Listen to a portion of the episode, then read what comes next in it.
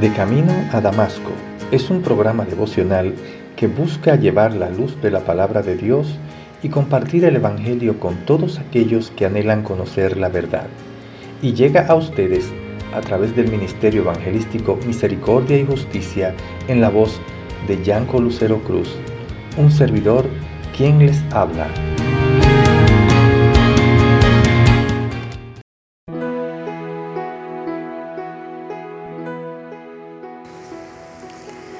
Pero Dios, habiendo pasado por alto los tiempos de esta ignorancia, ahora manda a todos los hombres en todo lugar que se arrepientan, por cuanto ha establecido un día en el cual juzgará al mundo con justicia por aquel varón a quien designó, dando fe con haberle levantado de los muertos. Hechos 17, del 30 al 31.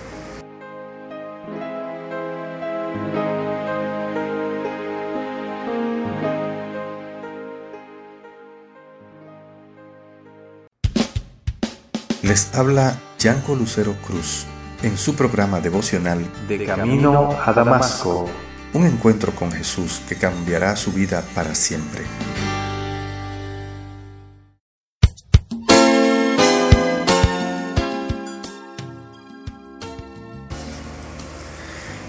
Es maravilloso ir donde está la gente e involucrarse en lo que están haciendo. Es genial hacer preguntas y comenzar conversaciones. Pero eso no es todo. Terminar allí es como abandonar el maratón a pocos metros de la línea de llegada. En el tiempo de Eliseo, los arameos estaban en una guerra con Israel. La ciudad de Samaria estaba bajo el sitio y la comida escaseaba. Esto lo vemos en Segunda de Reyes, en los capítulos 6 y 7. Un día, Cuatro leprosos que vivían fuera de la ciudad debido a su enfermedad decidieron recurrir a los arameos en busca de comida. Para su gran asombro, el campamento arameo era una ciudad fantasma.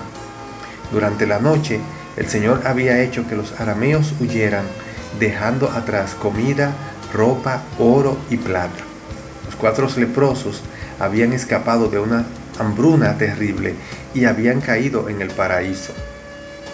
Los leprosos comieron y bebieron todo lo que quisieron y escondieron su botín. Luego se acordaron de sus compatriotas que se morían de hambre en la ciudad. Luego se dijeron el uno al otro, no estamos haciendo bien, hoy es día de buenas nuevas, y nosotros callarnos, y si esperamos hasta el amanecer nos alcanzará nuestra maldad. Vamos pues ahora, entremos y demos la nueva en casa del rey quienes conocemos a Jesús como esos leprosos que hallaron esperanza, hemos encontrado la respuesta a nuestra más profunda necesidad, pero también es la respuesta a las necesidades más profundas de todas esas personas que están allá en la ciudad, que aún no conocen a Jesús como su Salvador. Hoy es el día de las buenas nuevas. El Evangelio es muy bueno como para no compartirlo. Cuando Pablo habló en el aerópago, presentó el mensaje en términos que les resultaban familiares a los oyentes. Citó a sus poetas y habló en su idioma. Sin embargo, se concentró en el Evangelio. A los atenienses no les resultaba fácil aceptar a Dios como el Creador y Juez y creer en la resurrección de Jesús. Pero en este aspecto, Pablo no transigió en cuanto al mensaje del Evangelio no cambió nada y lo presentó tal cual. Pablo se dirigió a ellos en sus términos, presentó la verdad de Jesús en la conversación y cruzó la línea final, comunicando el Evangelio.